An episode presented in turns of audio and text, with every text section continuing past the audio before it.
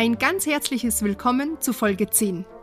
Das erste Zehner-Paket Podcast-Folgen zum Thema ganzheitliche Musikergesundheit und Wohlbefinden mache ich mit Maria Buske komplett.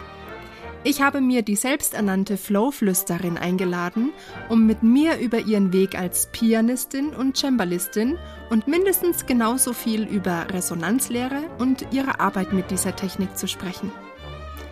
Maria ist in Spanien geboren und hat als sogenannte Spätanfängerin mit 17 den Weg zur Pianistin eingeschlagen. Was für einige vielleicht als Unmöglichkeit klingen mag, hat Maria aus meiner Sicht zu ihrer absoluten Stärke gemacht. Es folgten Studienjahre in Spanien und in Deutschland an der UDK in Berlin, in denen sie schließlich von Klavier auf Cembalo wechselte und das Tool Resonanzlehre in ihr Leben kam. Was dies genau ist und was es für ihren eigenen Weg als Musikerin und schließlich auch als Resonanzlehrerin bedeutet, das könnt ihr in dieser Folge erfahren.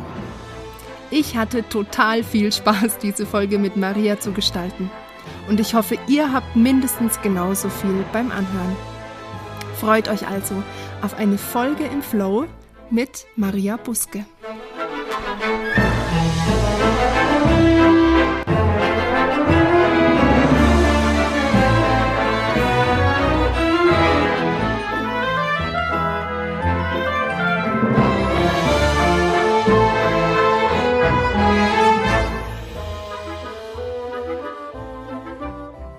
Hallo und herzlich willkommen beim gesunden Ton, liebe Maria. Grüß dich. Ja, vielen Dank für die Einladung. Ich freue mich hier zu sein. Sehr schön. Ich freue mich auch, dass du mit dabei bist. Ich habe mit dir, finde ich, eine ganz besondere Interviewpartnerin. Ähm, und ich würde einfach mitten reinhüpfen und dann werden die Zuhörer und Zuhörerinnen im Gespräch erfahren, was ich so besonders an dir finde. Und ich würde gern mit dem Satz anfangen, den ich auf deiner Homepage gelesen habe. Alles begann mit dem Wunsch, den du oder den ich mit 17 hatte, Konzertpianistin zu werden. Ist das richtig so? Könnte man das so sagen?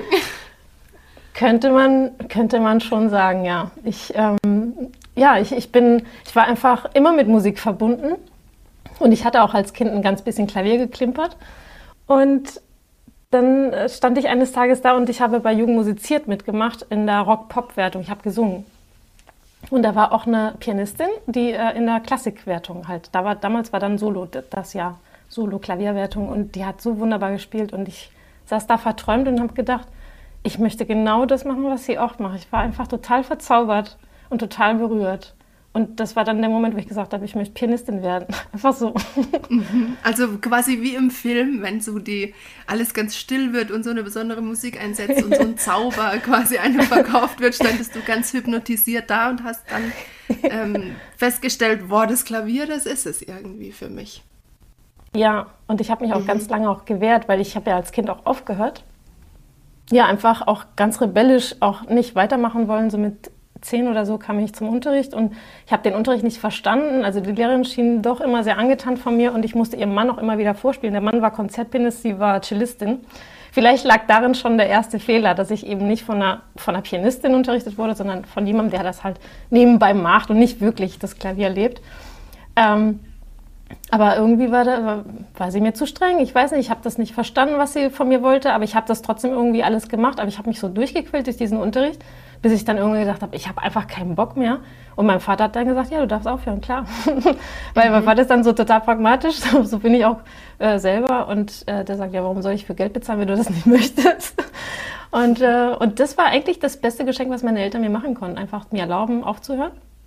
Und dann kam ich nämlich selber mit meinem eigenen Impuls und ja, ich will das machen und nicht nur, wie ich Klavier spiele, ich will auch Musiktheorie und alles und ein zweites Instrument und dann auch Gesangsunterricht und alles. Ich habe dann alles auf einmal gemacht und diese paar Jahre dann, wo ich das, also bis ich zum Konservatorium Aufnahmeprüfung geschafft habe und, und danach, auch bis zu meinem Diplom, habe ich wirklich den ganzen Tag nur Musik gemacht, Musiktheorie, alles. Bis Kontrapunkt habe ich alles gemacht, bis, ich, bis es nicht mehr ging, sozusagen. Ja. ja.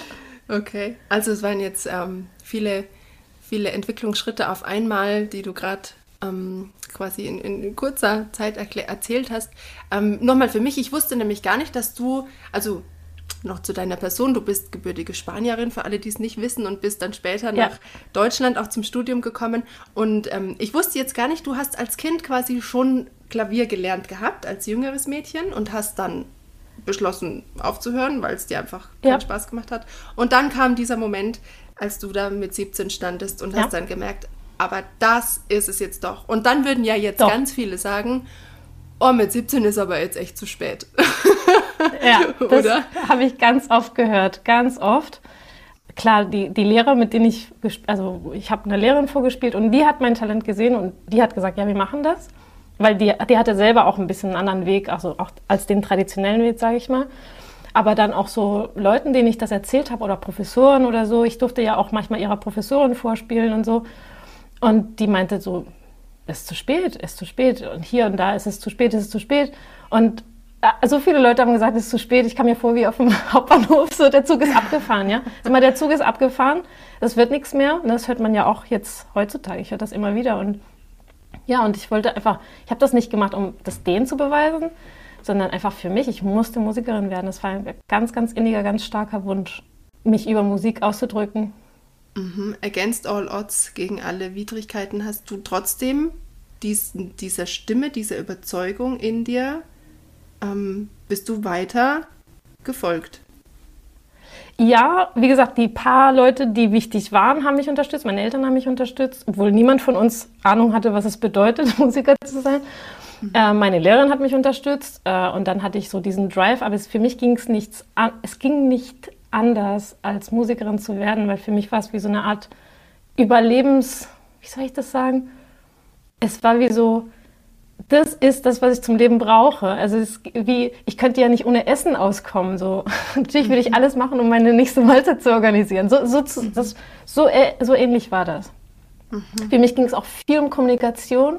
Ich habe auch das Gefühl gehabt, wenn ich Musik mache, kann ich ehrlich zu mir sein und kann ich mich mit Menschen kommunizieren und da fühlte ich so ganz viele Defizite in mir zu der Zeit. Also so mit 17 fühlte ich da, ich komm, ja, ich, ich, ich brauche das als Kommunikationsmittel zu mir selbst und zu den anderen. Mhm. Wie, wie ging es dann weiter? Du hast dann ähm, erstmal in Spanien ähm, an der Hochschule dann studiert. Das war ja. die erste Station für dich dann? Genau. Und ja. dann ging es aber eigentlich erst so richtig los bei dir. Ja, einfach ähm, ganz normal arbeiten als Pianistin, Young Professional, Korrepetition, Begleitung, ähm, Klavierunterricht. Das habe ich dann eine Weile in Barcelona gemacht. Dann habe ich beschlossen, nach Berlin zu ziehen. Dann habe ich das dort gemacht eine Weile und habe dann auch, ähm, und das ist dann der Moment, wo ich mir den Arm gebrochen habe. Dann war ich 29, also mit 25 habe ich abgeschlossen. Mit 27 kam ich nach Berlin und mit 29 habe ich mir den Arm gebrochen. Und aus diesem Ereignis heraus ähm, hatte ich dann wirklich den starken Wunsch, wieder was Neues zu lernen und wieder mich mit neuen Sachen zu beschäftigen. Und dann habe ich einfach das Cembalo ausprobiert und fand das ganz bezaubernd. Mich hat das wirklich total verzaubert und bin dann mit 31 umgestiegen aufs Cembalo und habe dann auch an der UDK studiert in Berlin. Mhm. Ja, und dieser Moment von deinem Armbruch, ähm, darüber habe ich auch gelesen auf deiner Homepage. Das war der Moment, in dem du dachtest, es ist alles vorbei. Ja, für einen kurzen Augenblick habe ich wirklich gedacht, es war alles vorbei. Weil, also ich war ja halt gestürzt und ich, ich habe mir den Arm angefasst und ich dachte, ah, hier, ist, hier fühlt sich etwas anders an. Ne? Und ich habe sofort gewusst, wow, hier, hier stimmt was nicht. Und dann habe ich auch natürlich gedacht, hier ist gebrochen. Ne? Und in dem Moment war der erste Impuls, scheiße, ist alles vorbei. Dann habe ich ja gedacht, oh, okay, dann werde ich Sängerin, weil ich habe ja eine ganze Weile auch Gesangsunterricht genommen. Ich hatte so fünf, fünf sechs Jahre Gesangs klassischen Gesangsunterricht. Meine Lehrerin fand mich auch ganz, ganz bezaubernd und so. Ähm, letztendlich habe ich mich fürs Klavier weiter entschieden, weil ich eben schon so viel auch ins Klavier investiert hatte und ich fand das auch äh, immer noch toll. Ne? Aber das war immer auch eine Möglichkeit gewesen. Dann dachte ich, okay, scheiße, ich werde Sängerin. Und dann, ähm, und dann lag ich da aber in der, ähm, in der Notaufnahme mit, mit dem, in der Röntgenaufnahme. Ne? Das war an dem Abend Blitzeis, ja, und alle hatten gebrochene Beine, gebrochene Arme, gebrochene Finger. Es war wirklich, die, das war alles überfüllt, Notaufnahmen überfüllt in ganz Berlin. Weil halt, ich saß, ich, ich lag so im Gang und alles voller Leute und und dann bei der Röntgenaufnahme, die, die Schwester, die meinte, oh meine Güte, warum seid ihr nicht zu Hause geblieben? meine so im Berlinerisch. und ich dachte in dem Moment, ich weiß nicht, was das da war in ihrer, ihrer Wut oder so, nicht Wut, sie war nicht wütend, sie war einfach nur so, oh Gott, Leute, ne, so nach dem Motto. Und in dieser Energie dachte ich, nee, weißt du was? Ich werde wieder spielen und es wird sogar besser werden als davor. Das ist, was ich dann in dem Moment spontan gedacht habe. Und ja, es war, es war, wenn man jetzt, jetzt so aus der Perspektive sieht, kein so langer Weg. Es waren jetzt drei Monate. Genesung und alles. Ich wurde operiert. Also die Ärzte haben das vorgeschlagen. Ich bin darauf eingegangen. Und so, und dann kam die Genesung. Das, da war ich bei meinen Eltern in Barcelona. Und dann habe ich danach besser gespielt als davor. Ja. Und ich sage das, weil, also ich habe das daran gemerkt, dass ich einige Stücke mehrmals versucht hatte anzufangen. Also wenn man ne, sich bestimmte Stücke, man hat ja solche, oh, das will ich ja spielen und so. Und ich hatte mehrmals, zum Beispiel äh, jetzt an dem Beispiel von der Ravel-Sonatine für Klavier, hatte ich gedacht, hatte ich mehrmals so, so begonnen zu üben und das, dann musste ich das aufgeben. Das hat irgendwie nicht geklappt. Und dann, nach dem Armbruch hat es geklappt, aber nach dem Armbruch habe ich die gespielt, wo ich die vor dem Armbruch gar nicht spielen konnte. Und deswegen sage ich immer, ich wurde nicht vom Arm, sondern im Kopf geheilt mhm. mit diesem Armbruch. Und da, für, bei mir hat sich dann noch mal ein paar Gedankengebäude gesprengt, also oder Gedankenschubladen einfach gesprengt, weil ich hatte ja als Spätanfängerin immer so, na ja, ich bin ein bisschen langsamer als die anderen, ich bin nicht so gut vielleicht. Und da habe ich mich davon auch befreit und gedacht, nee, ja, das, äh, das ist Vergangenheit. Und ich habe eben diese Narbe von der OP und ich habe mir dann gesagt, okay, ist wie so ein Tattoo eigentlich. Wenn ich mhm. die angucke, dann weiß ich, ich kann alles erreichen. Und in der Zeit hatte ich auch Träume, so, ähm, wo ich zum Beispiel einmal geträumt habe, ich könnte unter Wasser atmen.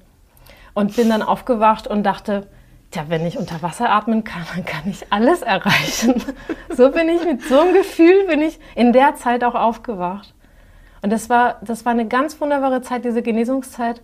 Drei Monate nur für mich und da muss ich auch meinen Eltern wirklich nochmal auch danken, weil sie ich musste nicht arbeiten, ich musste nichts machen. Ich hatte meine Reha von Montag bis Freitag, jeden Morgen um 12 bin ich dann dahin getuckert, habe mich da, da behandeln lassen, bin ich dann wieder zurück.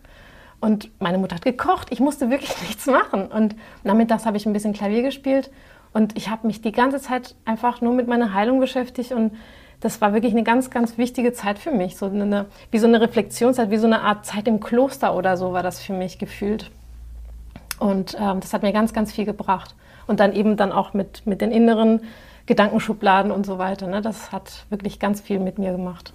Ja, so eine Art Kontemplationszeit für dich alleine total. Mit, mit dir. Ja, ja, total. Mhm. total. Mhm. Wann kriegt man schon drei Monate für sich? Ne? vielleicht, vielleicht hatten das jetzt die letzten Monate ja, ungewollt ja, einige, aber, ja, ich weiß, was du meinst. Oder ich hoffe, die ja. Zuhörer hören da ein bisschen unseren, unseren Schalk raus. Also wir meinen es nicht böse. Aber ich kann total nachvollziehen. Ja. Und diese drei Monate waren ein Riesengeschenk für dich. Und vielleicht wird jetzt schon den einen oder anderen Zuhörern klar, warum ich dich so faszinierend finde. Weil erstmal diese Geschichte mit 17 dazu stehen und dann zu sagen, alles klar, ich werde Konzertpianistin. Wo alle anderen drumherum vielleicht sagen, ist die irre. Und dann bricht die sich den Arm und sagt dann, ich spiele besser als vorher. Und es klappt auch noch. Also es ist so faszinierend dir zuzuhören und, und dich auch, ich sehe dich ja gerade, zu sehen, wie du strahlst und einfach zu merken, die erzählt mir keinen Schmuh, sondern da ist irgendein ein Drive dahinter und du hast da einfach eine Riesenbegabung, ähm, ähm, für dich eine gute Struktur zu finden oder gefunden zu haben mhm. auf irgendeine Art und Weise. Also ich weiß noch, du hast mir im Vorgespräch erzählt, du hattest immer dieses, und das hast du auch gerade erwähnt, dass du langsamer bist als die anderen.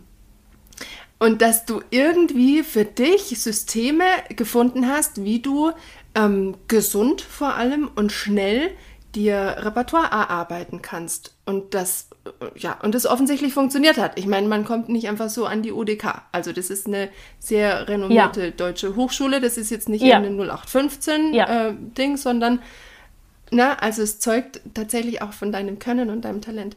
Und ähm, Da würde ich jetzt gerne einsteigen, weil jetzt wird es langsam richtig interessant. Du bist nämlich auch ähm, neben deiner Tätigkeit als Pianistin und Cembalistin, hast du dann mit dem Weg der Resonanzlehre begonnen. Wann kam das in dein Leben? Wie kam das? Ähm, das kam einfach durch eine Empfehlung durch einen Kollegen. Weil, wie gesagt, wie du schon gesagt hast, ich habe immer nach Methoden und Wegen gesucht, wie ich schneller am Repertoire arbeiten kann. Auch weil mich ganz zu Anfang, das ähm, hatte ich auch, ein, ich habe in einem Meisterkurs mitgemacht, da waren auch ganz viele, wie gesagt, alle waren immer besser als ich. Ich war immer so ein bisschen wie so der Underdog. Ich habe das auch ganz genossen, weil ich musste ja niemandem was beweisen und mich mit niemandem messen. Das war immer so, ich habe sowas nie erlebt in meinem Musikschaffen, mich mit jemandem messen zu müssen, weil ich war ja immer außer Konkurrenz. Und da hat einer gesagt, du, ich habe mich vor so und so vielen Jahren hatte ich äh, Sehenscheidenentzündung, pass auf, ne? Weil da kann man sich auch wirklich äh, verletzen und dann wird es auch nicht mehr wie vorher. Das ist, was der mir gesagt hatte. Da war ich 19, ne? war ganz am Anfang. Und da habe ich, das habe ich mir so eingebrannt. Oh, ich möchte mich nicht verletzen und ich werde einfach auf meinen Körper hören. Ne? Das ist, was ich immer gemacht habe und dann eben so. Äh, wann war das? Vielleicht 1999? Also vor 100 Jahren, habe ich dann meinen ersten Alexander-Technik-Kurs gemacht und danach habe ich, ich habe viel Alexander-Technik gemacht. Das ist, was ich am Anfang am meisten gemacht habe.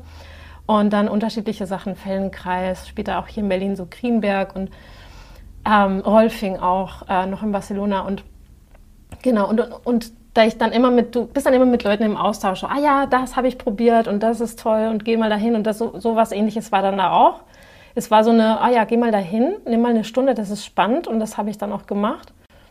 Und zu der Zeit war das in der Zeit, wo ich gerade umgestiegen war aus Cembalo und gerade mit meinem Studium begonnen hatte. Und wie gesagt, einfach aus Neugier. Ne? Ich habe ja nie wirklich Schmerzen gehabt oder Probleme. Das ist eben so mein.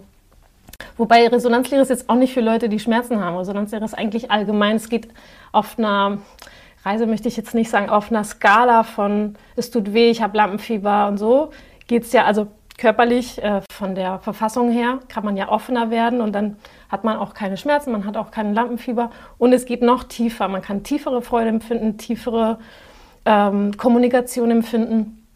Und das ist, ähm, das ist quasi die Skala, auf der ich mich bewege mit meinen Klienten oder wenn ich, wenn ich diese Arbeit mache. Ne?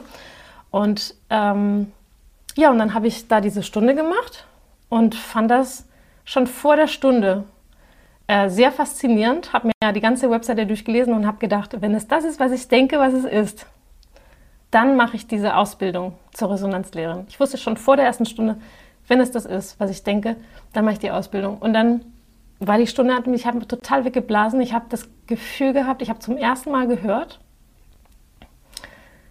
Und es will ja auch was heißen als Musikerin. Ich meine, ich kann ja, ich kann ja hören. Wir sind ja alle Musiker, wir hören.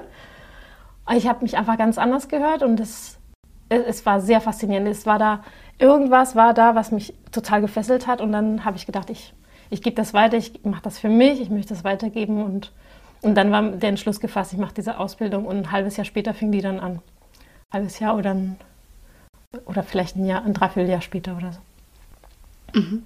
Und das war äh, in dem Zeitraum nochmal für mich zum Verständnis, als du in Berlin warst oder noch ja, in Spanien? Genau. Da warst du schon in Berlin genau. und hast, warst quasi schon als Cembalistin freischaffend schon mit ja. vielen Ensembles etc. unterwegs.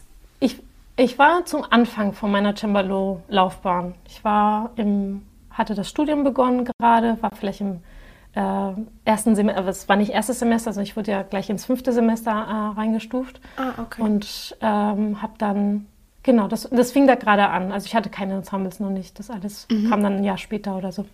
Okay, also quasi so parallel mit der Resonanzlehre so, sich das so ein bisschen. Ja, es war in so einer Umbruchzeit, ne? weil der Wechsel vom Klavier zum Cembalo und wer, wer den Wechsel hat gemacht vom modernen Instrument, wir sagen ja modernes Instrument, vom modernen Instrument zum historischen Instrument, gibt es ja eigentlich quasi bei allen Instrumenten, da gibt es so eine Umbruchzeit, wo es einfach das, man muss es ist, als ob man das Instrument von ganz vorne lernt im Prinzip, obwohl man schon alles gespielt hat. Und ich glaube, ich habe wirklich alles gespielt, aber trotzdem diese ganz kleinen Sachen, die und dann Artikulation, das ist ganz filigran und es braucht einfach was ganz anderes von dir. Ne? Und in dieser Umbruchzeit habe ich dann äh, die Resonanzlehre kennengelernt.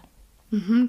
Ja, ich hätte nur ganz kurz für alle Nicht-Musiker vielleicht, die sind doch auch ein paar, die den Podcast hören, die jetzt nicht wissen, oh, was du, wovon du redest, wenn Klavier und Cembalo. Also Cembalo-Tasten sind ähm, anders geschnitten von der Größe als Klaviertasten. Von der Haptik ist es anders zu spüren und die Abstände sind andere. Und das ja. meinst du wahrscheinlich mit diesem, mit diesem Umbruch. Äh, unter anderem ja. nur, dass man zuordnen kann, wovon genau. sie spricht. Genau, im Prinzip kann man sagen, man spielt es mit den Fingern und man spielt es auf Tasten, wenn wir jetzt Cembalo und Klavier vergleichen. Aber da hört der Vergleich auf. Man muss den Körper ganz anders einsetzen, man muss ganz anders hören, man bildet den Klang auch ganz anders.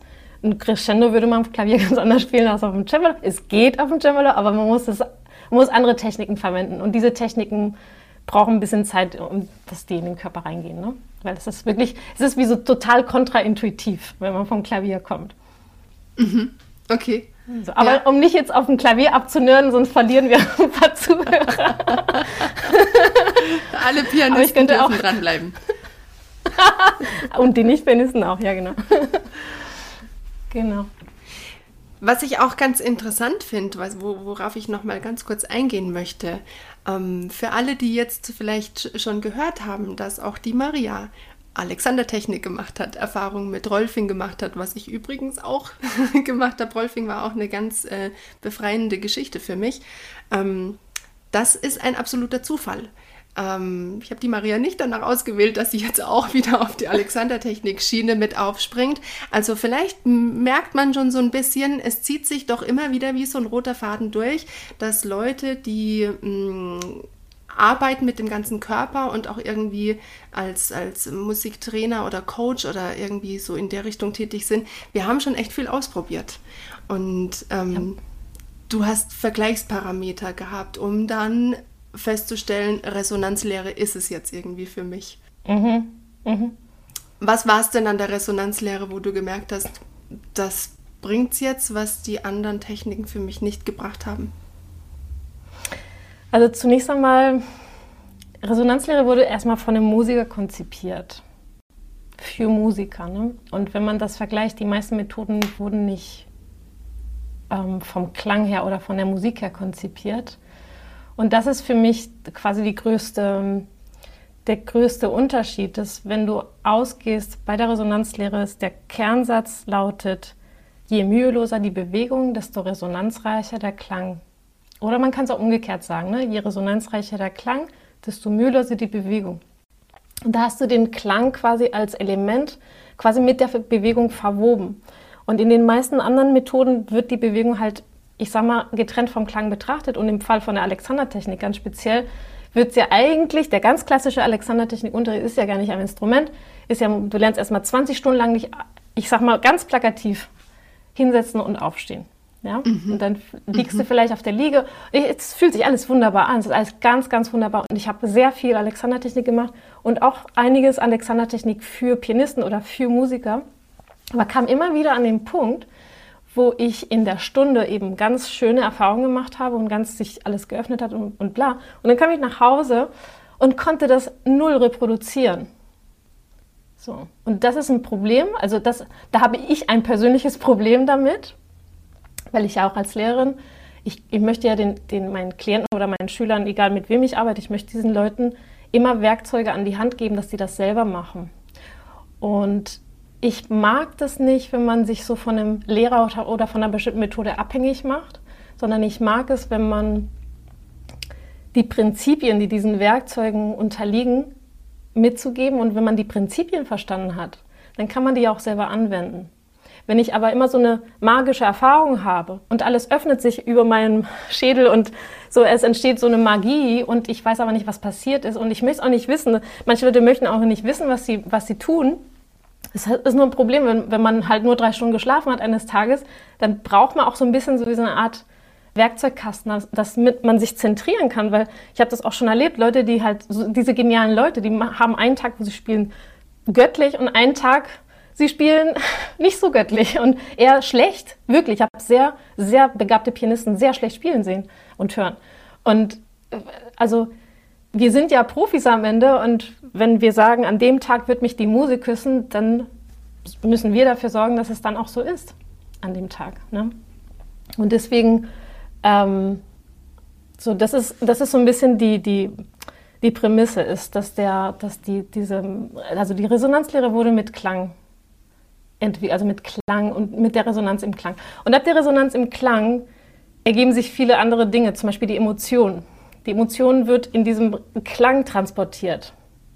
Das heißt, wenn, egal wie sehr ich das Stück fühle, wenn ich nicht in der Lage bin, diese Emotion in meinen Klang reinzugeben, dass sie zu den Zuhörern kommen kann, über den Klang, dann kann ich das noch fühlen und mich noch ganz emotional bewegen. Und, aber wenn es nicht in den Klang reingeht, wird es niemanden berühren. Die werden vielleicht beeindruckt sein, aber nicht berührt.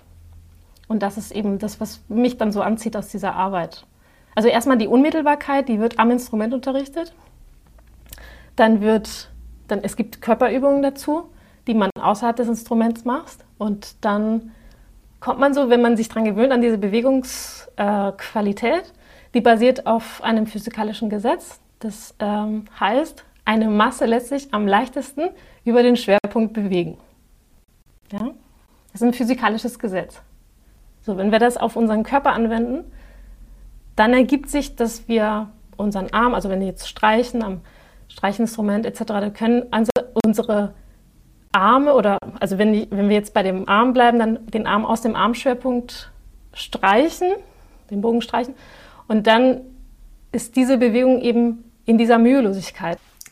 Ähm, du hast es vorhin schon erwähnt, der Begründer der Resonanzlehre oder die Begründung der Resonanzlehre kam von einem Musiker, der Thomas Lange. Ähm, der lebt auch noch, glaube ich, ja. Mhm. Und der ist Geiger, war Geiger und der hatte Probleme mit beiden Armen. Und so wie ich es gelesen habe, hat er auch ziemlich viel ausprobiert. Auch schon Alexander-Technik und andere Sachen. Und ihm hat auch nichts helfen können. Und hat dann ähm, aus so einer Selbstbeobachtung, ähnlich wie es eigentlich Alexander auch ähm, mit sich in, in der Erfindung seiner Alexander-Technik gemacht hat, hat er für sich diese Resonanzlehre entwickelt. Ja. Ähm, ja. Was, was hatte, hatte der ähm, sonst noch irgendeinen Hintergrund? War der ähm, musikphysiologisch oder, oder anatomisch irgendwie nee. aufgestellt? Nein. Nee, der war ja damals 20, als das passiert ist. Also war einfach ein junger Student und ähm, hat sehr viel gespielt. Und er hat auch, erzählt auch damals von der Zeit, dass er es auch richtig übertrieben hat. Er hatte in Berlin studiert und dann hat er noch einen Lehrer in Paris gehabt. Da hat er dem, weiß ich nicht, einmal alle zwei Monate vorgespielt. Ich weiß nicht ganz genau jetzt, wie genau, aber er hatte zwei Lehrer, die ziemlich fordernd waren und er wollte das auch, weil ne, junger Geiger und bla. Und da kam diese ähm, Sehnenscheinenentzündung an beiden Armen. Und das ist da, wo er aufhören musste. Und er sagt, also er hat die ganze ähm, Pilgerreise durch die ganzen Spezialisten, auch sowohl natürlich aus ärztlicher Sicht, als auch aus diesen Methoden gemacht. Und seine Worte sind äh, so in, de, in, dem Stil, also er hat es schon geschafft, die Alexander-Technik hat schon geschafft, dass er schmerzfrei spielen konnte, also relativ schmerzfrei spielen konnte, aber nicht komplett schmerzfrei spielen konnte. Er hatte immer noch etwas. Und was er dann für sich entdeckte, war, dass während des Übens gab es Tage, dass er drei Stunden geübt hat, meinetwegen, und fühlte sich wundervoll. Und dann gab es drei, äh, da gab es Tage, wo er drei Stunden geübt hat, und dann hatte er wieder Schmerzen. Also es, es, ging immer so hin und her. Manchmal hat er Schmerzen, manchmal keine Schmerzen, bis ihm auffiel, dass die Tage, wo er keine Schmerzen hatte, hatte er mehr so an der Resonanz des Klanges gearbeitet. Und so ist das ja auch eine Spirale. Wenn du mehr davon machst, dann wird es ja besser. Und dann im Prinzip hat er sich nur auf die Resonanz seines Klanges konzentriert. Hat dann damals, war das äh, Brahms-Konzert, hat er anscheinend geübt, dann hat er das Brahms-Konzert dann eben so die erste Seite dann so geübt und äh, kam dann damit zu seinem Lehrer und der meinte dann, oh, ganz wunderbar, die erste Seite des Brahms-Konzerts. Und dann meinte er, den Rest machen Sie, üben Sie genauso bitte. Das ist der erste das ist wundervoll. Also im Sinne so, ich weiß nicht, was Sie tun, aber tun Sie weiter so. Und so, so war dann für ihn quasi diese, diese Verbindung klar. Ähm, genau, und einfach, das passiert einfach automatisch, wie ich vorhin gesagt hatte, wenn wenn wir mehr Resonanz im Klang haben, dann kann diese, dieser Klang auch Emotionen transportieren. Und das ist dann, was Musik letztendlich äh, auch wertvoll macht für uns, dass, wenn wir uns berührt fühlen ne, durch die Musik. Und je, also einfach je so resonanzreicher der Klang auch, desto mehr Kapazität für Emotionen gibt es da. Und der Körper wird ja auch offener, also weil, weil dieses Gesetz eben besteht. Auch je resonanzreicher der Klang, desto müheloser die Bewegung. Das heißt, es, ist, es wirkt alles aufeinander auf. Es ist, ist, alles bedingt sich gegenseitig. Klang, Bewegung und Emotionen bedingen sich gegenseitig. Und das ist eben die Kern, das ist der Kern der Arbeit der Resonanzlehre. Setzt man in der Resonanzlehre dann auch direkt bei den Emotionen an? Dass man an, an seinen eigenen Emotionen arbeitet oder wird es rein über die Musik und über den musikalischen Ausdruck ähm, berührt oder bearbeitet? Äh, es ist spannend, weil ich jetzt gerade diese Woche bereite ich das Modul für mein Flohseminar vor, da geht es um Emotionen. ähm, also Emotionen, ähm, Emotionen wird nicht jetzt, dass jetzt an unseren Gefühlen arbeitet, das nicht, sondern das, was in uns präsent ist, einfach zulassen, annehmen und das, ja, weil so sind wir jetzt gerade, wenn wir jetzt da auf der Bühne stehen und was auch immer wir da gerade mitbringen, ist es eben da. Wenn wir versuchen, es wegzudrücken, ist es da, wo wir Probleme bekommen, weil wir müssen das wegdrücken, wollen aber gleichzeitig irgendwas spielen, das ist unser Stück spielen. Und es zielt darauf ab, dass wir einfach damit sind, mit dem, wie wir sind. So, und die meisten Probleme sind ja, kommen ja, also meines Erachtens auch beim Lampenfieber, ist, dass wir versuchen, uns nicht so zu fühlen, wie wir uns fühlen. Also vor allem beim Lampenfieber. Und die meisten, die das erlebt haben, die werden wissen, ne, dass wenn man versucht, das wegzudrücken, dann wird es eigentlich stärker. Ne, entweder, entweder man schafft, sich komplett abzuschotten davon, ist aber auch nicht gesund. Oder, man, oder es wird einfach stärker. Und es ist irgendwie so ein bisschen, ich habe auch Leute gehabt, die ähm, auch in ihren 50ern, die sagen, ich habe seit, seit ich sechs Jahre alt bin Lampenfieber. Und es ist einfach eine, eine täglich, für manche Leute ist es wirklich ein täglicher Kampf. Auch Leute, die wirklich ganz, ganz oben spielen, ganz, ganz, ganz top sind. Und in der Resonanzlehre ist die Arbeit an der Emotion des Stücks, die im Stück selbst drin vorkommt, ohne Interpretation. Also wenn wir wirklich nur das Stück spielen, so wie es ist, da ist in sich schon sehr viel Emotion enthalten, ohne dass wir unsere Interpretation drauf packen. Mhm. Die meisten, ich sag mal, gestellten Vorträge, die man, wo man denkt, boah, das hat mich jetzt nicht so berührt, ja, finde ich, dass wenn Leute irgendwas versuchen draufzupacken, irgendwas künstlich versuchen draufzuschlagen, anstatt die Musik zu verfolgen in der Zeit, wie sie sich entwickelt. Weil das ist ja, das ist ja an sich schon eine Reise. Wenn wir das verfolgen, wie sie sich entwickelt und, und eine Ehrlichkeit mitbringen, im Sinne, okay, so erlebe ich das jetzt. Also wir sind jetzt nicht die Dienste im Dienste des Komponisten, auf keinen Fall. Es ist so erlebe ich das, so macht das Sinn für mich. Das ist, wie ich auch schon vor der Resonanzlehre auch immer geübt habe. Ich weiß nicht, ich, habe, ähm, ich hatte einen Wettbewerb, äh, kurz bevor ich nach Berlin gezogen bin. Es ging da auch um Geld, aber ich habe natürlich keine Hoffnung gehabt, dass ich das gewinnen könnte. Aber ich hatte, es war so, man, Stück, man hat ein Stück gespielt, maximal zehn Minuten neue Musik. Und damals, mein Lehrer war Komponist und damals, ähm, als ich abgeschlossen hatte, hat er, er, mir eins von seinen Präludien geschenkt. Das ist so ein sechs Minuten Stück. Und ich habe gedacht, komm, das spiele ich jetzt für, das, für den Wettbewerb. Und dann hatte ich das auch geübt und dann der Tag vor, diesem, vor dieser Vorrunde äh, war ich in Madrid gewesen für ein Stipendium, um davor zu spielen. Äh, kam dann übermüdet nach Hause, am nächsten Tag war dieser Wettbewerb, setzte mich morgens an, ans Klavier und dann, oh Gott, ich kann mich an gar nichts mehr erinnern.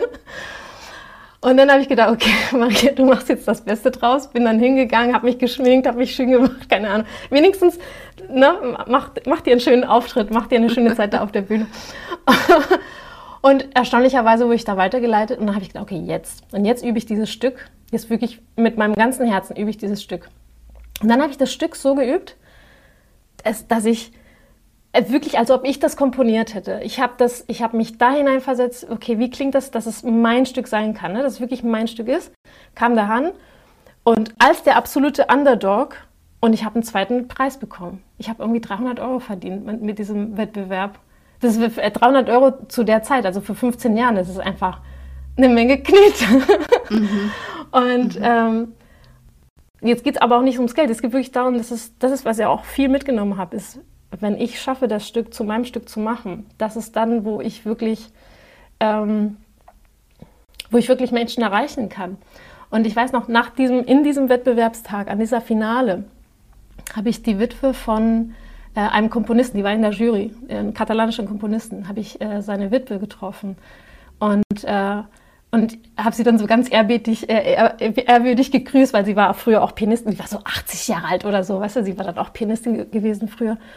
Ah ja, vielen Dank, dass Sie zugehört haben. Und dann kam sie zu mir und sagt, Du spielst sehr gut Klavier. so geil. Der Ritterschlag. ja, voll. Fand ich voll süß.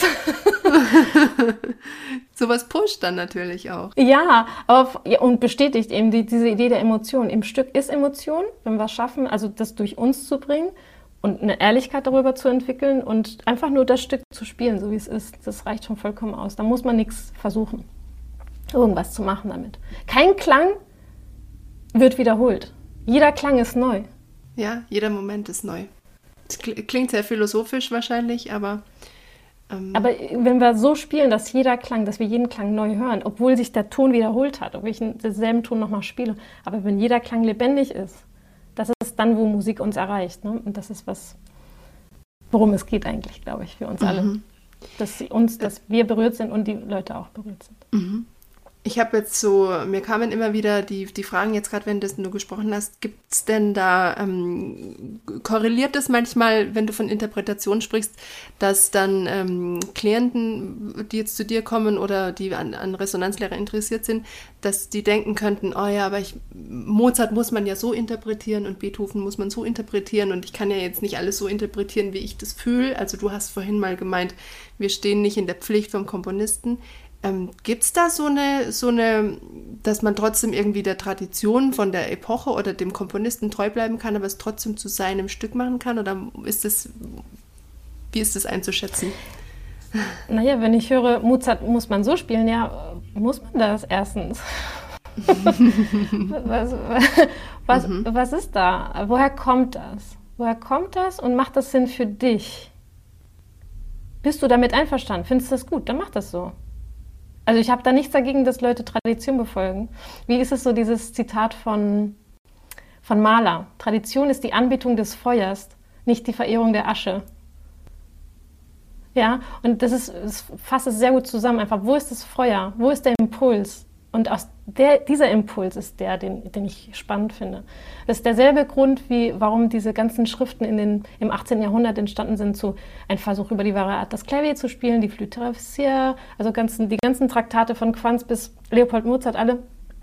Das sind keine Regeln, so muss man das spielen. Das ist eine reine ähm, evidenzbasierte Niederschreibung dessen, was funktioniert. Liebe Leute, wir haben das rausgefunden. Wenn Sie den, den Ton stoßen wollen und dann das und das äh, dabei machen, dann ist es besser, wenn Sie den Ton so stoßen, als wenn Sie den Ton anders stoßen. Mhm. Und das haben wir herausgefunden. Das nennt man historische Aufführungspraxis. Das ist nicht Aufführungsregeln, es ist mhm. Aufführungspraxis. Ja? Mhm. Und das ist, was auch in der modernen Musik, in der modernen Musik meine ich jetzt in der klassischen romantischen Musik auch viel so gedacht wird. Ja, man muss, man muss Mozart und man muss Bach so spielen. Ähm, Nee, es geht um Praktikabilität, es geht um eine, eine, eine, einen Vortrag, der Zuhörer erreicht. Das war eigentlich auch deren ganzen ähm, Besorgnis oder wie, wie, nennt man das? Ne? Die, deren ganzen Beschäftigung war einfach nur, wie ein Vortrag wirklich den Zuhörer gut erreichen kann und auch für den Spieler auch beglückend sein kann. Mhm. Mhm. Ich finde es total interessant. Ich habe ähm, nämlich auch während dem Studium habe ich mir schon immer wieder irgendwie die Frage gestellt, warum muss das jetzt immer alles so sein, wie es sein muss.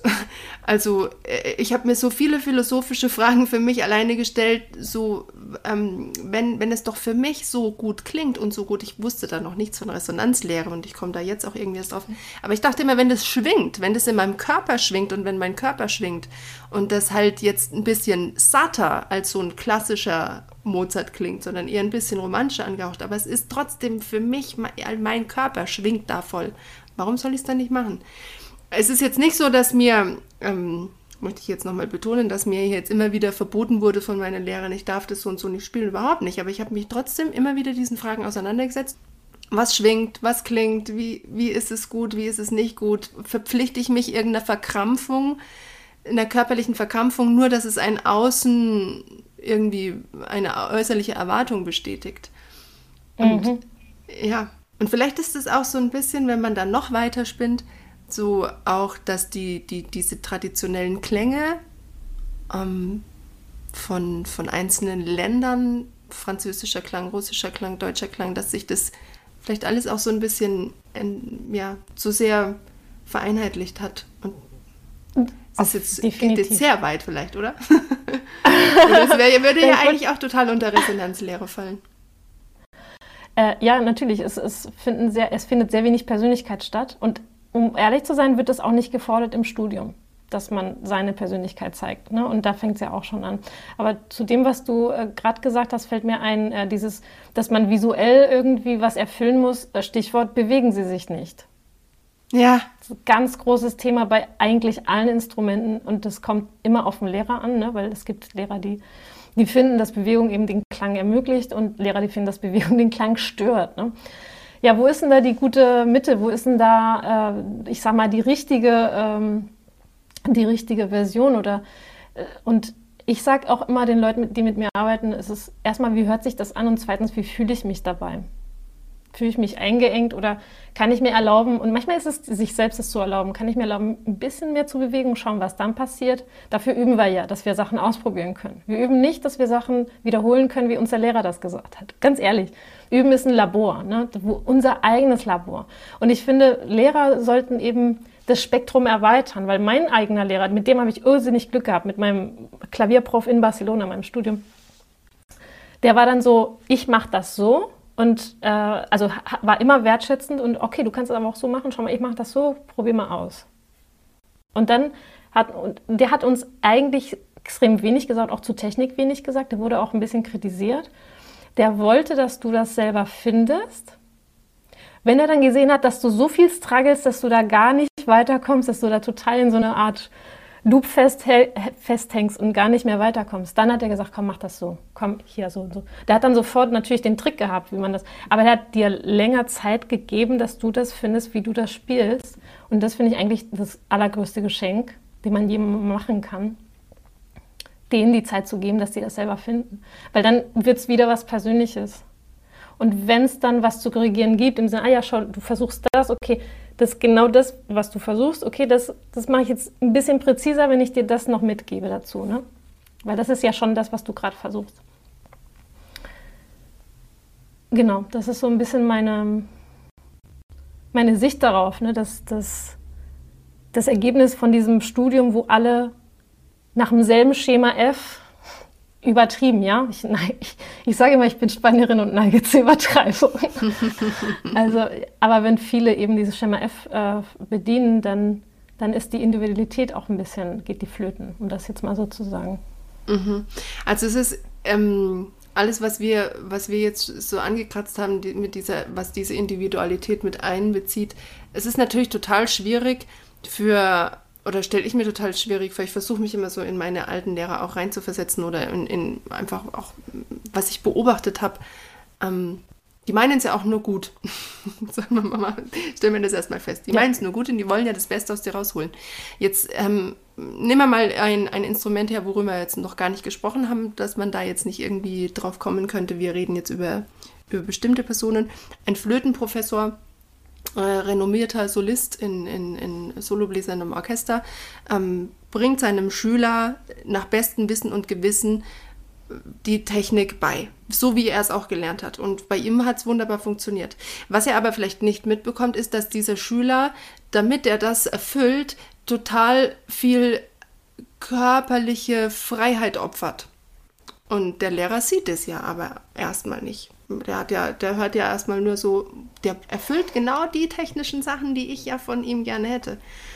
Und ähm, oder? Das, Kannst du mir das würde aber jetzt ja, du kannst, ich kann dir total folgen. Das würde aber voraussetzen, dass der Lehrer weiß, wie man das unterrichtet. Und, aber es ist meistens so, dass die ganz, ganz, ganz oben ganz begabten Lehrerprofs und ähm, Solisten, die dann irgendwie Gastprofessoren ist was anderes, weil das ist eigentlich eine ewige Masterclass. Aber wenn jemand wirklich bei jemandem studiert, aber wenn jemand und, und, und der Lehrer so genial ist, dass die selber nicht wissen, wie die das machen, weil die spielen seit, seit die drei Jahre alt sind Klavier. Die können bestimmte Dinge nicht erklären, weil die das einfach nie bewusst gelernt haben, sondern sie waren immer mit den Tasten verwachsen. Dann kommt so jemand als Schüler oder als Student und okay, ja, mach das so, ist doch ganz klar. so, natürlich funktioniert. Aber ist, wissen die Lehrer überhaupt, wie diese Herleitung ist, dahin zu kommen? das ist da, wo ich merke, ich als Lehrerin, jetzt wiederum als Klavierlehrerin, das ist meine große Stärke, weil ich das alles als quasi fast Erwachsene gelernt habe. Ich habe gelernt, das bewusst zu lernen, weil als Erwachsene ist man ja schon bewusst. Und dann habe ich gelernt oder lernen müssen, das wieder unbewusst zu machen. Das heißt, das Bewusste bewusst und das Unbewusste bewusst. Nee. ich hoffe, du verstehst. Ich sag's nochmal. Das Bewusste unbewusst und das Unbewusste bewusst zu machen. Und wenn man zwischen diesen beiden Welten hin und her gehen kann, vom Bewussten zum Unbewussten, dann hat nämlich die meisten Möglichkeiten. Dann passiert irgendwas und ich bin, wenn ich da nicht weiß, was ich da gerade mache, dann bin ich da komplett aufgeschmissen. Ne? Aber wenn ich das, wenn ich schnell gucken kann, okay, das brauche ich jetzt gerade, dann kann ich die Situation noch ändern. Dann kann ich noch, dann kann ich noch aus, aus einem schlechten Anfang ein super Stück machen. Ganz viele denken, oh, ist, der Anfang war schlecht, oh, ist alles vorbei. Okay, scheiße, ist alles vorbei. Das stimmt nicht. Je, mit jeder Note hast du die Möglichkeit, neu anzufangen und, neu, und das neu umzudrehen. Wenn du weißt, was du dann ändern musst. Wenn du weißt, was du brauchst. Eigentlich, es fängt damit an, dass du merkst, was du brauchst. Ja. Ja.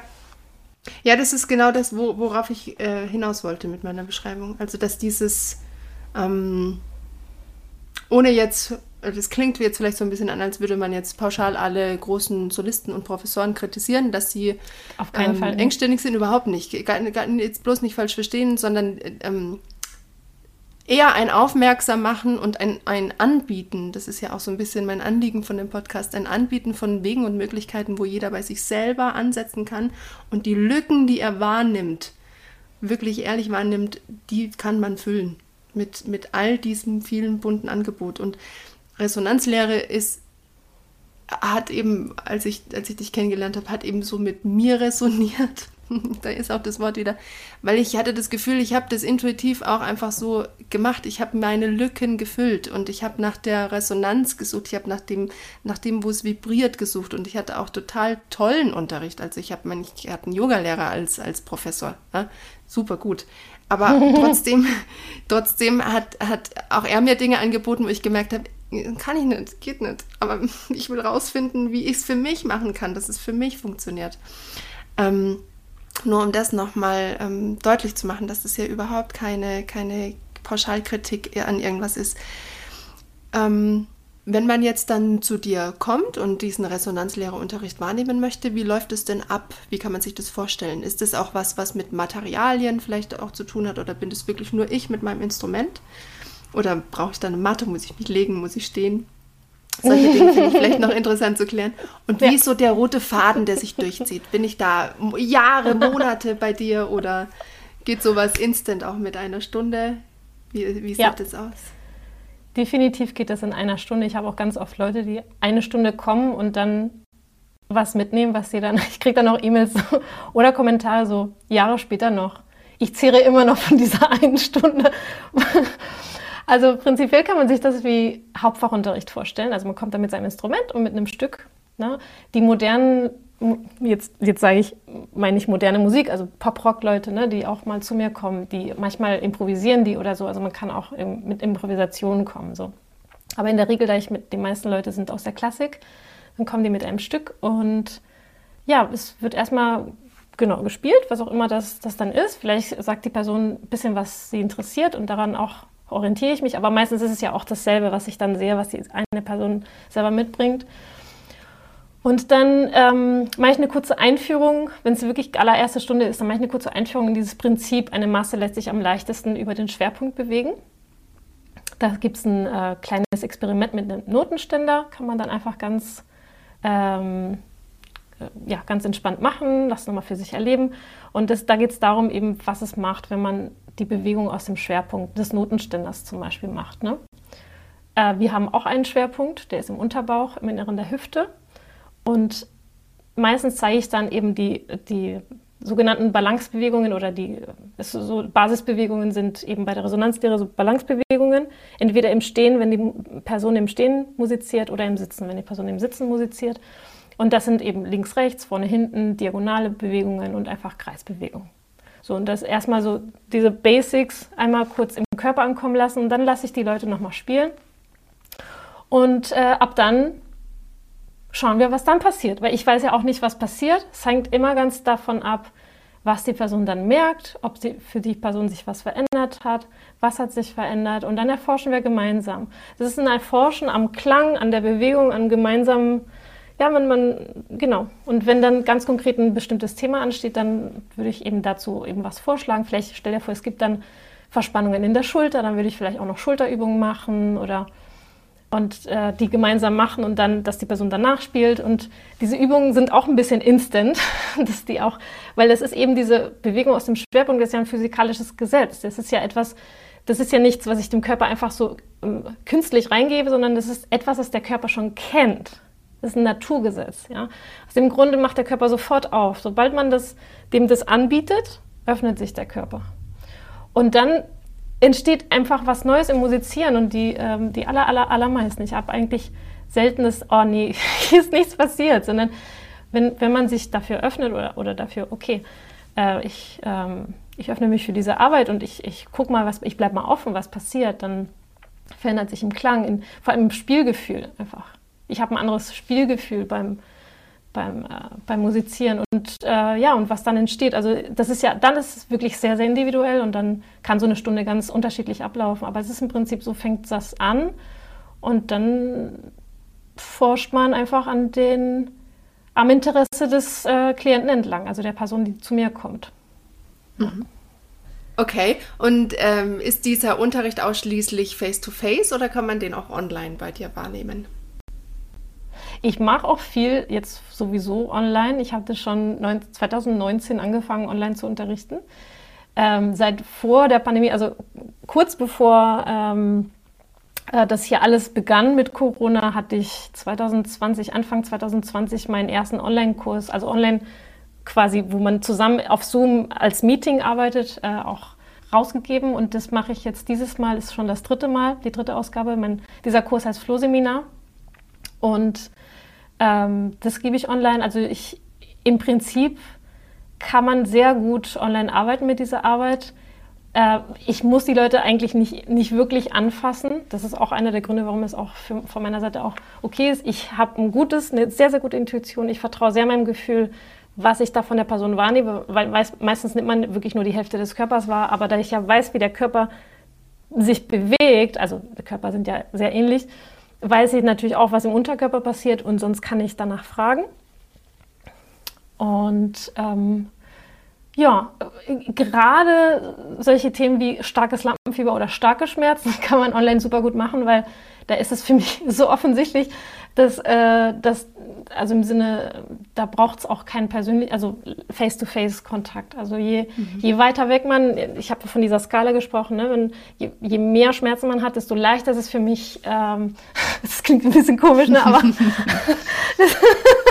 desto leichter ist es für mich, den Leuten zu helfen, weil es, ähm, weil es sehr offensichtlich ist, was da gerade in Disbalance ist. Ne? Ich gucke ja immer, dass der Körper in eine Balance kommt in sich. Und ich, das ist einfach immer Naturgesetz. Das ist jetzt nichts, was ich erfinde und dem Menschen aufdrücke, sondern es ist etwas, das der Körper braucht und der Körper einfordert auch. Ne? Das, daher kommen auch die Schmerzen, weil der Körper was einfordert, was er nicht kriegt, dann ähm, sendet er weitere Signale, weitere Signale, weitere Signale. So ist es. Ja. Okay. Und dann ist es auch was, was deine Klienten und Schüler mit in den Alltag mitnehmen können. Also dieses offene Gefühl ist nicht nur, oder dieses schöne Körpergefühl ist jetzt nicht nur, wenn ich Geige spiele oder Klavier, sondern auch, wenn ich Suppe koche. Genau, also ähm, das ist auch schön, wenn man die Körperübung regelmäßig macht. Die, da, da habe ich auch Videos zu, also im Sinne, dass man sich das mit mir machen kann, dann quasi. Das ist auch so ein Videokurs, den ich habe. Und da kann man das dann, ähm, da kann man die dann machen. Und wenn man sich daran gewöhnt, an diese Bewegungsqualität, eben nicht nur der ganze Körper, sondern auch Beine, Arme, Hände, es gibt auch Übungen für den Finger, für Kiefer, Kopf, alles. Dann kannst du da stehen und die Suppe aus dem, weiß nicht, Suppenlöffel aus dem Schwerpunkt äh, nehmen und dann die Suppe aus dem Schwerpunkt rühren oder die, das Brotmesser aus dem Schwerpunkt nehmen und das Brot aus dem Schwerpunkt schneiden und dann so ein bisschen in so einem schwingenden Brotschneiden kommen, anstatt dass du so. Mhm. man, man, sieht das jetzt nicht, aber ich glaube, man, man hört das, was, wie diese ja. Bewegung ist. Ne? Oder ähm, dass man eben seine Bogentechnik nicht kaputt macht, wie wenn man sich abends die Zähne putzt, seine verfeinerte Bogentechnik dann abends noch weiterführen kann beim Zähneputzen zum Beispiel. Ne? Das, ähm, das kann man dann zum Beispiel damit. Und dann ist jede Bewegung den ganzen Tag musikalisch. Und das Schöne ist, man muss dann nicht etwas Besonderes tun, wenn man auf der Bühne ist. Man muss nichts Besonderes denken und man, man muss vor allem nichts Besonderes sein. Man kann einfach der sein, der man ist und einfach so sein, wie man ist. So schön. Das ist, das ist der schöne, schöne Kern. Und vielleicht hören wir dann in, in ein paar Jahren so, auch mal wieder ein bisschen mehr Vibrato und ein bisschen mehr, dass man erkennt, der kommt aus Frankreich und der traut sich so zu spielen. Oder weil du weißt, was ich meine, dass einfach wieder so ein bisschen ja. mehr der individuelle Klang gelebt wird. Da würde ich mich total drüber freuen. Und dass nicht alles irgendwie so gleich auf Schallplatte gepresst klingt. Wäre doch ganz Lustigerweise glaube ich, ich glaube lustigerweise, dass es gerade die sind es, die jetzt gerade auch vorankommen. Die, die sich trauen, sich zu zeigen in der Musik. Das sind die, die Wettbewerbe gewinnen. Das sind nicht, also das sind nicht die, die perfekt spielen. Das sind die vielleicht perfekt spielen oder sehr gut spielen, aber wirklich was von sich reinbringen. Und das ist nämlich das Spannende, wenn jemand spielt, ist, okay, wie erlebt diese Person das Brahms-Konzert? Wie fühlt diese Person das Brahms? Das interessiert mich. Mich interessiert nicht, dass es perfekt gespielt wird. Ich kenne das Brahms-Konzert bereits. Ich habe ein paar CDs zu Hause. Ich kann mir die einfach anmachen. Aber wenn ich live ins Konzert gehe, dann finde ich spannend, weil ich, ich weiß nicht, was passieren wird. Ich möchte mich überraschen lassen. Ich möchte erleben. Ich möchte mit der Person mitschwingen, die da vorne spielt. Und das ist spannend. Und deswegen gehen wir ins Konzert, weil es spannend ist, weil wir das nicht wissen, was passieren wird. Mhm. Sehr schön. Ja. ja, es ermutigt auf jeden Fall. Wunderbar, schön, was du sagst. Mm, ich würde gern noch am Schluss ein kleines bisschen Werbung für dich machen, weil du nicht nur eine Resonanzlehrerin und Rednerin bist, sondern du schreibst auch unheimlich gern. Und du ja. hast ein richtig tolles Buch schon rausgebracht. Ähm, ich habe es noch nicht, aber ich möchte es mir gerne auch zulegen. Und du bist auch gerade, glaube ich, am Schreiben von einem zweiten Buch schon. Ist das richtig? Ja, das, ja. das stimmt. Ich schreibe jetzt gerade ein Fachbuch zu der Arbeit. Das erste Buch ist, also ich habe noch extrem wenig Exemplare, beziehungsweise, also eigentlich muss ich sagen, ist es wirklich ausverkauft. Ähm, da ist aber alles in Arbeit, dass es in einem Verlag rauskommt, ähm, wann auch immer. Ich habe einen Agenten, der kümmert sich, also das ist sein Job. Und das zweite Buch ist ein Fachbuch zu der Arbeit, während das erste Buch ist ein Inspirationsbuch. Da, da sind auch viele Texte auch im Blog. Also wer das Buch ähm, wer im Blog liest, kriegt auch ein bisschen das vom Buch mit, wie das Buch ist. Und ähm, genau, das ist das zweite Buch. Also quasi auch alles, was ich jetzt im, auch im Flohseminar weitergebe, dann auch in einer Art, ja, in, im Format, dass man von vorne bis hinten lesen kann, weil das Flohseminar ist auch sehr, da ist auch vieles verzweigt und ich arbeite nach Themen, aber ich weiß gar nicht so sehr, ob ich nach Themen im Buch schreiben werde. Also ich, ich äh, baue das sozusagen auf im Flohseminar nach Themen. Ähm, genau, welche Form das Buch kriegt, weiß ich noch nicht, aber es wird auf jeden Fall ein, ähm, ein, Fachbuch zu der Arbeit, dass man, dass man über Resonanzlehre auch richtig lesen kann, weil es gibt auch kein Buch über Resonanzlehre. Mhm, mhm, mhm. Genau. Genau. Und dann gibt es vielleicht, habe ich auf der, auf der Homepage von dem Thomas Lange gelesen, dann gibt es irgendwann vielleicht sogar mehr Google-Ergebnisse, wenn man Eigengewichtsgefühl und Eigengewichtswahrnehmung googelt. dann kommen vielleicht auch mehr Ergebnisse, wenn man seinen eigen, sein eigenes Gewicht, seinen eigenen Schwerpunkt mehr fühlen kann. Das stimmt, das stimmt. Ich, vielleicht äh, kann, ich, kann ich auch im, im äh, Blog auch drüber schreiben. Genau. Ich habe über viele Aspekte auch schon von der Resonanzlehre im Blog geschrieben. Immer so ein bisschen anders verpackt ich verpacke meine Artikel gern so als Gedankenreise und als äh, Gedankenexperiment und was passiert, wenn und äh, probier doch mal aus und so. Ne? Und äh, die Leute müssen das dann auch selber wissen, ob sie das ausprobieren wollen. Aber genau, es ist einfach eine Einladung zum, zum Ausprobieren. Genau. Und dann, wenn irgendwann die nächste 17-Jährige vor der Entscheidung steht, mache ich es oder lasse ich es bleiben, dann macht sie es vielleicht genauso Machen. wie du und traut sich. Ja, ja. Ich habe auch viele ich habe so viele nach diesem Veröffentlichung von diesem Buch, ich habe so viele Zuschriften gekriegt. Leute, die weinend das Buch in zwei Tagen gelesen haben. Leute, die gesagt haben, dein Buch hätte ich vor 30 Jahren gebraucht. Dein Buch habe ich gebraucht, als ich studiert habe. Ähm, so viele Leute sind damit in Resonanz gegangen. Ich äh, habe da auch viele auch Originalbeiträge in diesem Buch drin, also die nicht im Blog drin vorkommen. Das ist, sollte ja auch ein bisschen einen Ansporn geben, das Buch zu kaufen, selbst wenn man Fan des Blogs war Deswegen habe ich da auch äh, einige exklusive Texte, so also elf, elf exklusive Texte habe ich in dem Buch drin. Ja, und dann, ähm, genau, das. Äh genau. Ja, gut, jetzt haben wir total viele Themen angeschnitten. Gibt es denn von deiner Seite noch irgendwas, was du noch gerne dringend loswerden möchtest? ein Thema, was, wir, was dir wichtig ist? Ja, vielleicht einfach nur ähm, ein Standpunkt, den ich habe oder eine Meinung, den ich habe, dass, es, dass alle Wege in der Musik wertvoll sind und dass jeder, der sich Musiker nennen möchte, es auch sich nennen kann erstmal.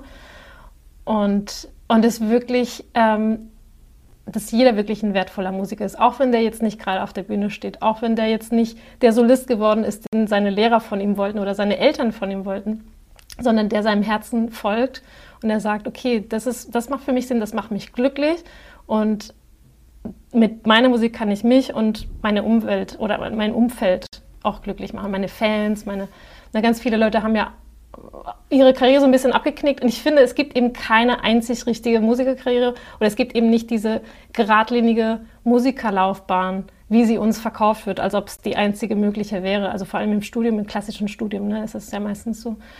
Ähm, ja, das heißt, äh, das ist eigentlich, was mir noch wichtig zu sagen ist, weil jeder kann seinen Weg finden in der Musik. Und ich finde, Musik ist ja wirklich das Wertvollste, was wir haben, eben um für Kommunikation auch zwischen Kulturen und ja, um uns auch menschlich zu fühlen. Musik ist das, was uns menschlich macht. Mhm. Sehr schön, schöne Worte und ich glaube, du holst damit extrem viele, viele ab, die das jetzt hören hm. und sich total ja, bestätigt oder erhört oder ge ja. gefühlt fühlen, wahrgenommen fühlen. Vielen Dank dafür. Sehr schön. Wir kommen jetzt dann auch tatsächlich zum Ende der Folge und meine altbewährte letzte Frage stelle ich natürlich auch dir. Was macht deiner Meinung nach einen gesunden Musiker oder Schrägstrich Menschen aus? Für mich ist ein gesunder Musiker der, der erkennen kann, was er braucht und sich das auch geben kann. In jedem Moment.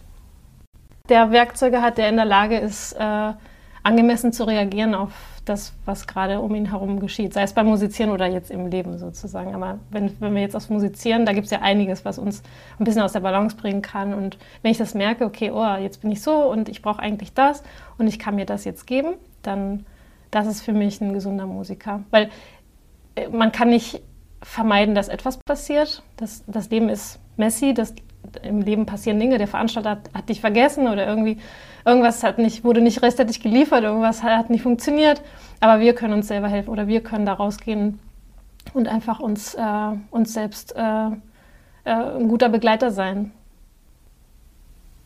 Das, das finde ich macht einen gesunden Musiker aus. Also sich von den äußeren Umständen auch nicht, nicht zu sehr ähm, aus, der, aus der Mitte bringen lassen. Also, und selbst wenn man aus der Mitte rauskommt, eben wissen, wie man wieder reinkommt dass man weiß, wie man sich selbst helfen kann. Ja. Sehr schön. Vielen Dank, Maria. Es war ein absolut inspirierendes Gespräch mit dir und ich habe so viel gelacht. Es war so eine schöne Folge. Ich danke dir.